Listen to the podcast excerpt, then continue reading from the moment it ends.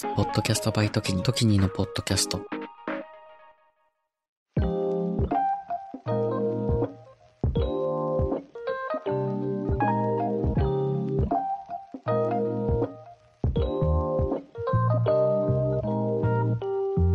こんばんは。ちょっと社会話深夜系ポッドキャスト、エモーショナルのロジック、パーソナリティの時にです。このポッドキャストは、日々生活する中でいろいろ湧き上がってくる感情、エモーショナルを語る。エモーショナルのロジカル、ん？ロジックを語る。そんな、ポッドキャストとなっておりますが、まあ、別に心理学系のなんか、ポッドキャストとかではありません。はい。僕の日々の生活のことなんですけれども、ね、やっていきましょう。あのー、僕ね、本当に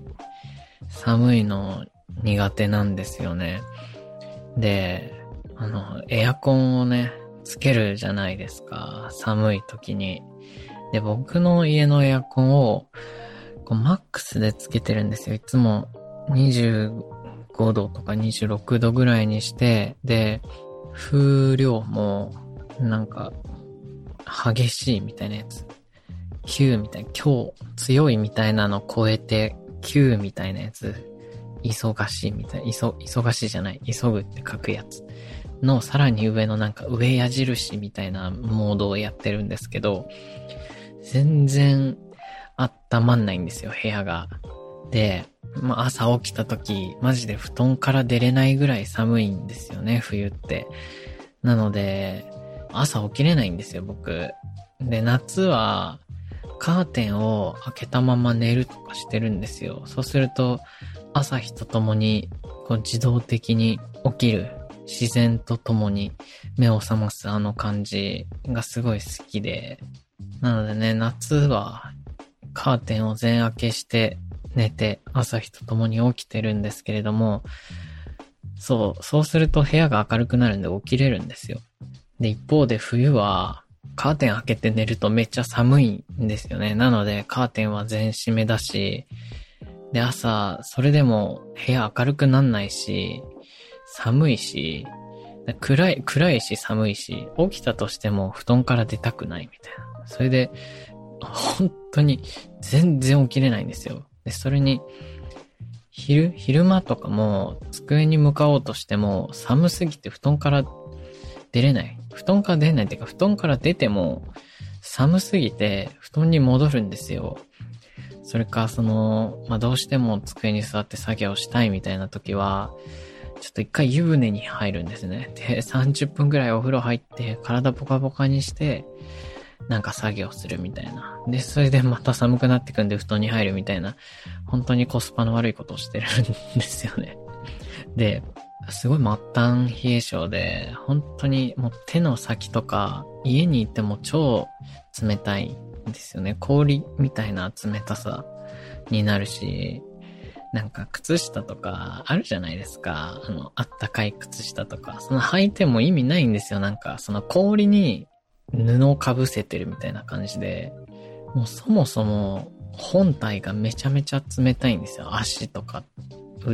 あの、手とか。だかそこ、めっちゃ冷たいものに、こう布をかけても別に温まんないっていう。その外部から暖かいものを摂取、もしくはこう接触して熱移動をさせないと、全然温まんないんですよね。なので、まあお風呂とかね、足湯とかね、やったりして、こう、一時的に復活させたりするんですけど、全然温まんない。で、もうこの家、この家もうダメだなって思ったんですよ。本当もうなんか、どっか穴開いてんじゃないかぐらい寒くて、もうダメだ、冬はもう、もうダメだってなって、やる気がある時とかは図書館に行ったりとかするんですよ。図書館本当に寒さ一切気にせず勉強できたり作業できるんで本当に嬉しいんですけど、で、そんなことしてたらなんか最近エアコンがよく止まるようになって、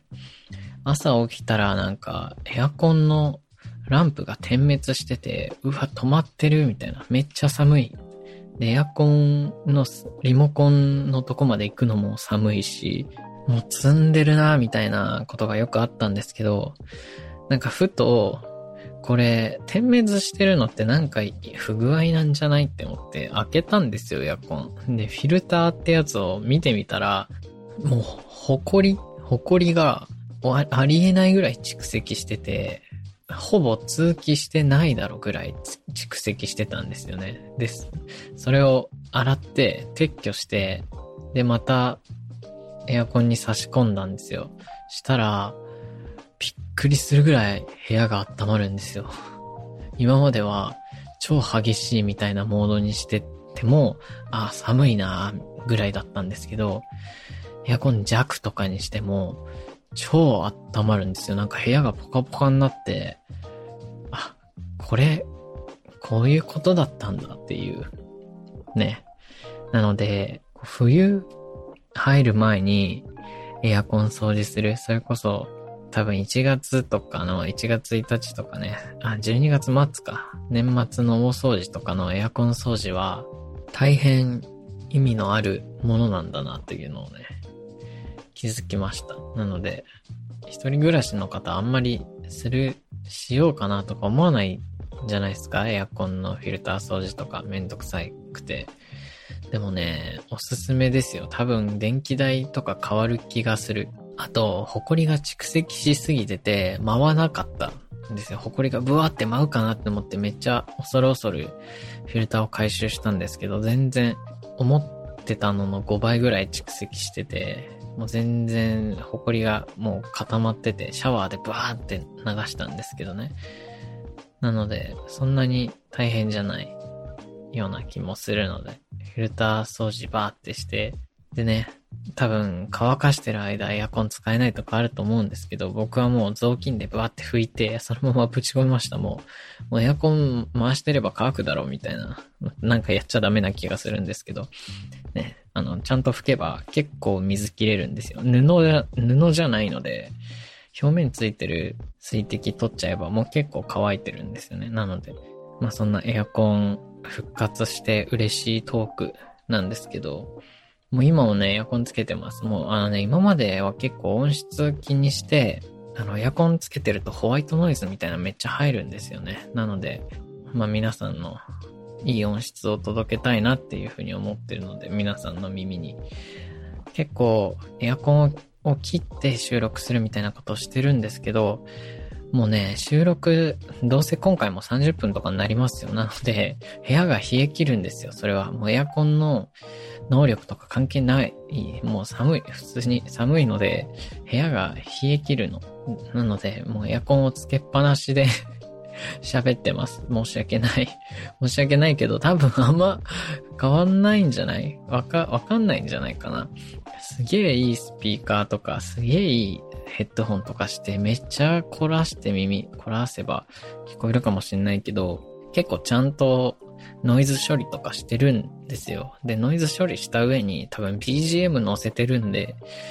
もう大丈夫だよ。時にって思って。もう、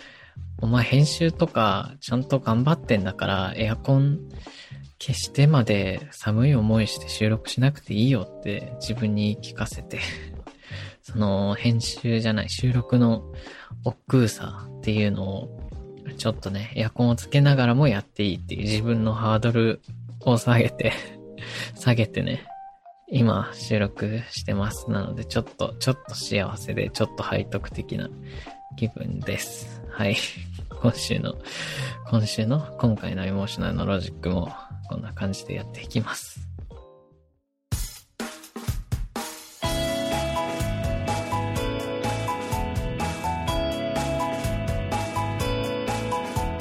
エモさとロジカル半分ずつのラジオ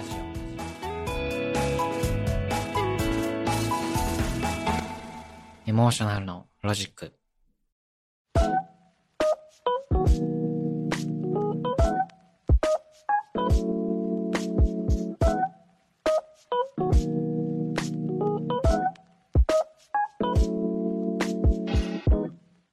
はい。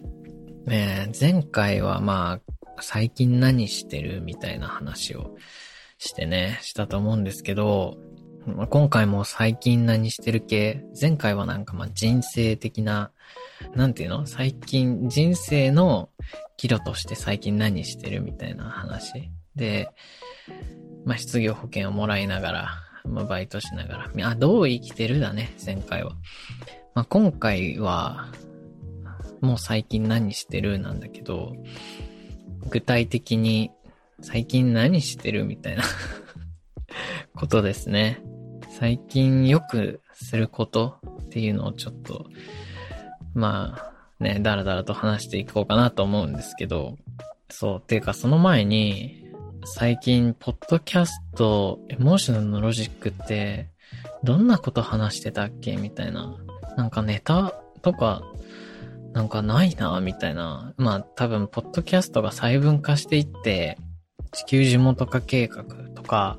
ね、深夜の映画便とかやってるので、そういう趣味の話みたいなのが、結構ちゃんとする場みたいなのができたから、あれ、エモーショナルのロジックって何喋ってたっけ？みたいな。何を喋ればいいんだっけ？みたいになっちゃってたんですけど、多分皆さんなんかね、寝ながらとか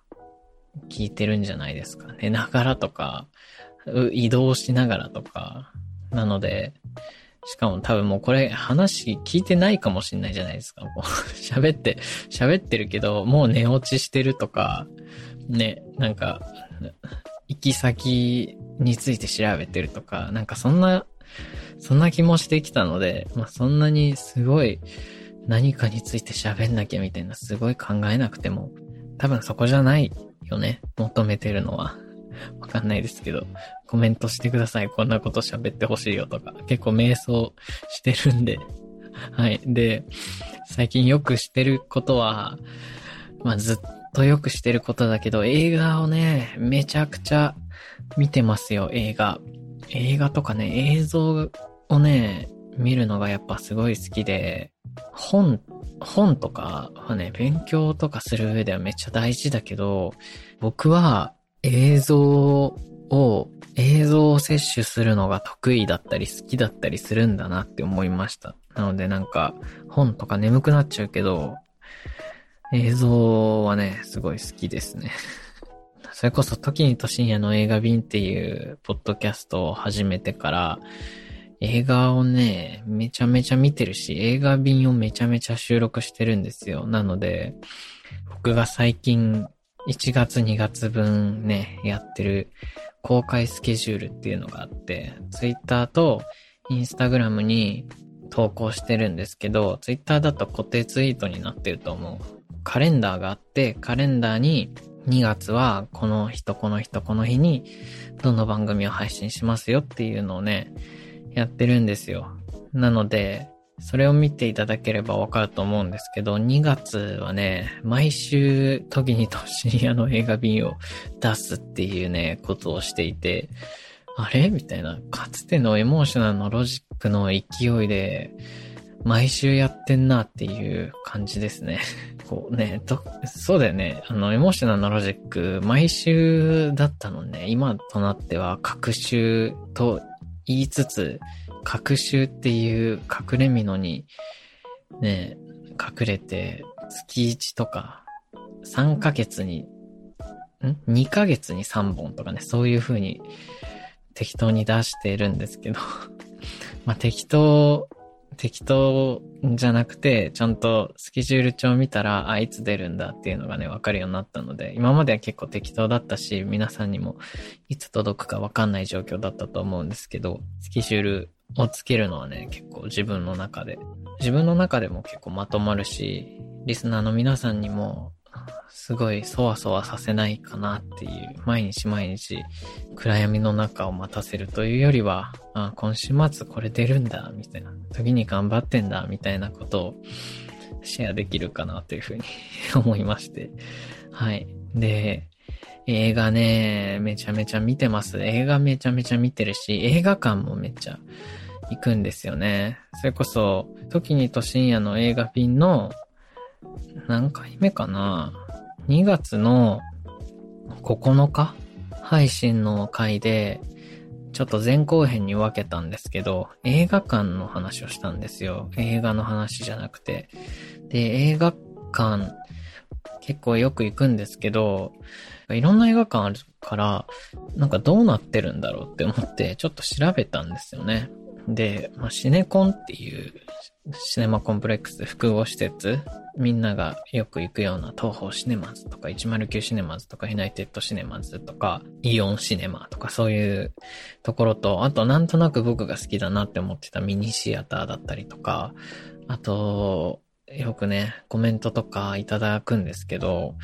名画座も行ってみてくださいとかね、あの、教えてもらって、名画座ってなんだろうとかね、思ったり、そういえば何をもってミニシアターと言うんだろうとか、いろいろ気になって調べたんですよ。で、それで、まあ大体日本には3つ、シネコンってのと、ミニシアターっていうのと、名画座っていうのがあって、まあ詳しくは、ぜひね、時に都心夜の映画便聞いていただきたいんですけれども、そう。なので映画館についてちょっと知ったんですよ。ちょっとだけ。だから映画館行ったり行ってみたりするのが楽しくて、ね、いろいろ映画館行きますね。旅行行った時とかに映画館行くのも好きで、韓国でも映画見ましたね。メガボックスっていう、あれはシネコンだったんですけど、韓国のシネコンで、まあちょっと暇になったので映画見たりとか、あと仙台に仙台でも映画を見てきましたね。仙台は、フォーラム仙台っていう、あれはミニシアターなんですけど、ミニシアター行かせていただいて、確かスクリーンが1個か2個ぐらいなんですけども、仙台駅ね、周辺結構、結構ミニシアター多くて、シネラビータとかフォーラム仙台とかね、あって、なんか古き良き映画館っていう感じですごい良かったですね。フォーラム仙台でも、あの、クドカンのね、映画を見て、こう地元で、地元の、クドカンさん、クドカンクロさんは、仙台の、東北の方だと思うんですけど、その地元で、その地元監督の映画を見るっていうのもね、なんか、良かったですね。その前に、えー、キリエの歌っていう映画を見てて、キリエの歌も岩井俊二監督。岩井俊二監督も仙台かな？東北地方の方だと思うんですけど、なんか、まあ、岩井俊二さんの綺麗な歌はめちゃめちゃダークで、めちゃめちゃしんどい、しんどいながらも、まあ、バンド映画だったんで見に行ったんですけど、一方で、クドカンを、クドカンの地元の方で見て、なんかハッピーな映画だったんで、ハッピーな気持ちになったりとかね。まあ、そういう、まあ、映画館調べて、映画館、今まで行った映画館とか、ああ、あれってこうだったんだとか、あだからあそこであれやってるんだとか、なんかそういうのもね、なんとなく分かってきて、面白いです。なので最近はよく映画を見ています。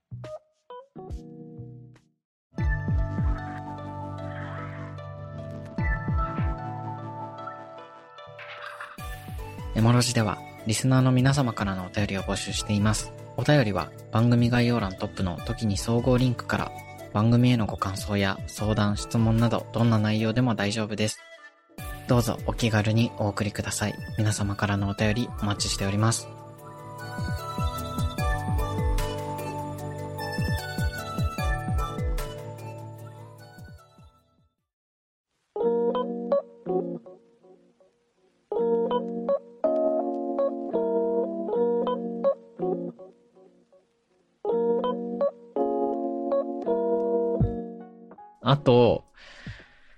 ネトフリのドキュメンタリーみたいな、あの、歴史ドキュメンタリーみたいなのを めちゃめちゃ見てて、そのね、まあ、宗教の勉強をしてるとか言ってるんですけど、僕は宗教の勉強を言うても、そのね、歴史なんですよね、ほぼ。宗教の何を勉強したいかっていうと、僕は結構歴史なんですよね。あの、宗教哲学とか、宗教史とか、なんか、ある、あるんですよ。で、僕は宗教史の方がすごい好きで、宗教の歴史ってことは、宗教の歴史以前にそもそも世界史だったりするんですよね。なので、もう僕は高校の時、地理を 日本史ですらない、世界史ですもなく、日本史ですらなく、地理を選択してたんですよね。で、しかも、あの、受験勉強してないので、推薦で行ったので、全然歴史詳しくないんですよ。詳しくないっていうかもう弱者も弱者で、で、まあ、ポッドキャストだと古典ラジオさんとかめちゃめちゃ好きでずっと聞いてるんですけれども、まあね、映像とかね、やっぱドラマとか映画とか見ると体験として頭に入るんですよね、僕は。なので、この前、ホアキン・フェニックスがやってたナポレオンとかも見てきて、あ、ナポレオンってそういえばこの時代の人だな、みたいなのを なんか再確認できるんですよね。なんで、やっぱ、楽しく学べるから、で、その映像を、で、元に別にね、もう一回学び直せばいいわけで、それが全てではないので、映像は間違った情報とか脚色がある。映画とかは、その映画で、その持ってるみたいな、あると思うんですけど、別に持ってていいんですよ。その、後で正しいことは勉強するので、その記憶のトリガーになればよくて、でもなんか、その勉強法というよりも、普通に面白いんですよね。なので、まあいろいろ見てるんですけど、最近ね、見てたのが、ローマ帝国、えっ、と、ネットフリックスの、ローマ帝国死ぬられた統治っていう、その、まあ、ローマ帝国シリーズがあるんですよね。で、シーズン1、2、3あって、1がコモデスっていう工程で、2がカエサルかな。その、共和制ローマが帝政ローマに移行する前のなんかその、まあそういう話。で、3がカリグラだった気がするな。そう、そういうのを見、見て、ローマ帝国のなんか、ちらほらね、まあローマ帝国も長いですから、まあ本当にちょっとだけど、なんか見てて、あ、おもろいなーみたいな、なってて、で、次に、1月31かな ?30 か。1月30に、新しくネットフリックスに出てきたシリーズ、えー、アレクサンドロス。もう、待望のね、待望のやつですよ。アレクサンドロスを見ました。その、アレクサンドロスは、マケドニアの王になってから、ペルシャを滅ぼす、ペルシャに勝つとこまでだったので、その後も多分続きを、まあ一年後とかにやってくれるのかなって思うんですけど、面白かったですね、アレクサンドロスはかっこよくて。で、その後は、オスマン帝国のメフメト2世がコンスタンティノープルを陥落させるっていうところを見てて まあ、なん、何の話っていう感じなんですけど、その、ドキュメンタリー、ネトフリの歴史ドキュメンタリーがめちゃめちゃ面白いです。なんか、全部構成が一緒なんですよ。ドラマやった後に、その件について著名な学者さんとかが、メフメト2世はなんとかかんとかで、この際はこういうことをしていました、みたいなアレキサンドロスはまさしくなんとかの王でありまして、みたいな こう、あの、地球ドラマチックみたいな、なんか解説を入れるんですよね。それもね、なんか皆さん愛があってね、この時彼はきっと興奮していたに違いありません、みたいな言ってるんですよ。そういうのを見てて、なんか研究者って面白いなとかね、思ってます。なので、まあ最近はよく映像を見てるよっていう、そんな、そんな時にです。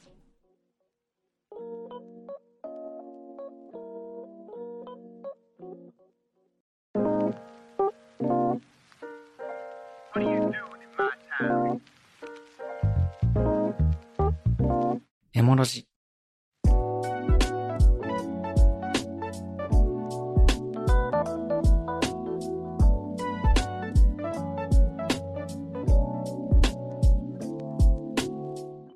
はい。結構喋っちゃいましたね。もう一つ喋ろうと思ってたんですよ。音楽作ってる、曲作ってるなっていうのもあって最近。だからよくやってんのは映像見たり、曲作ったり、してる。あとはまあね、仕事のこととかいろいろ考えてるけど、なんか曲作ってる話は、また次回にしようかな。曲をね、作るということを人生で初めてやってるので、その、なんかどんな感じなのみたいなことをね、ちょっとシェアしようかなというふうに思います。それでは、まあ今日もダラダラと喋ってきましたが、ここまで聞いていただいてありがとうございました。Apple Podcast で聞いてくださってる方は、サブスクリプションの登録とレビュー評価の方よろしくお願いします。Spotify の方はフォローと、えー、評価ボタンですね、ポチッとしていただければなというふうに思います。その他で聞いてくださっている方もぜひフォロー、その他評価等お待ちしてます。大変励みになります。えー、Twitter、インスタ、アットマーク時に196でやってますのでね、ぜひスケジュールとかも公開してますので、そちらもフォローいただければなというふうに思います。はい。えー、まあ、スケジュールでね、皆さん、スケジュールが可視化されたなというふうに思うんですけれども、エモーショナルのロジック以外もね、あるので、で、しかも、ほぼ変わんないので、今日今もね、なんか、映画の話またしちゃったし、その、ローマ帝国がどうとか、なんかメフメト2世がどうとか、そう、なんか、映画館がどうとかね、そういう話をしたんですけど、まあ、時にと深夜の映画便でも同じようなことを喋ってますし、ぜひね、他の番組を聞いていただいて、エモーショナルロジックを待ち望んでいただければなというふうに思います。まあ、次回は曲作りしてて、どんな感じみたいなことをね、喋っていこうかなというふうに思いますので、それでは、いってらっしゃいの方は、いってらっしゃい。お休みの際の、お休みの、お休みな際の方は、お休みなさい。もう寝てるか。もう、なんか、ネットフリックスのドキュメンタリーの話してるぐらいで寝てるよね。多分もう、ああ、始まった、みたいな。まあいい感じの睡眠導入になっていただければ。まあちょっとね、ちょっと社会派な深夜系ポッドキャストと言ってますので、えー、運転中の方をお気をつけください。仕事中の方は頑張りましょう。それじゃあ、また次回お会いしましょう。お相手は、ポッドキャスターの時にでした。それじゃあ、またね。バイバイ。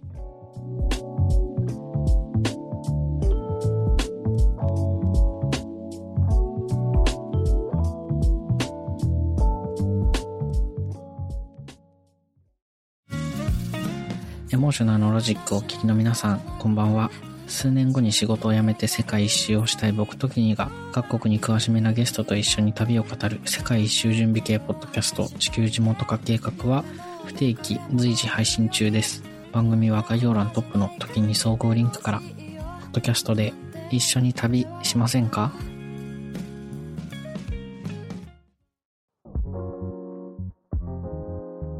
時にです。今を精一杯生きる同世代ゲストたちとのフリートークの中からみんなの将来への種を見出していく未熟な僕たちの未来へのアーカイブ Z 世代のスポットライトは不定期随時配信中番組は概要欄トップの時に総合リンクからみんなに聞いてもらいたいお話たくさんあります。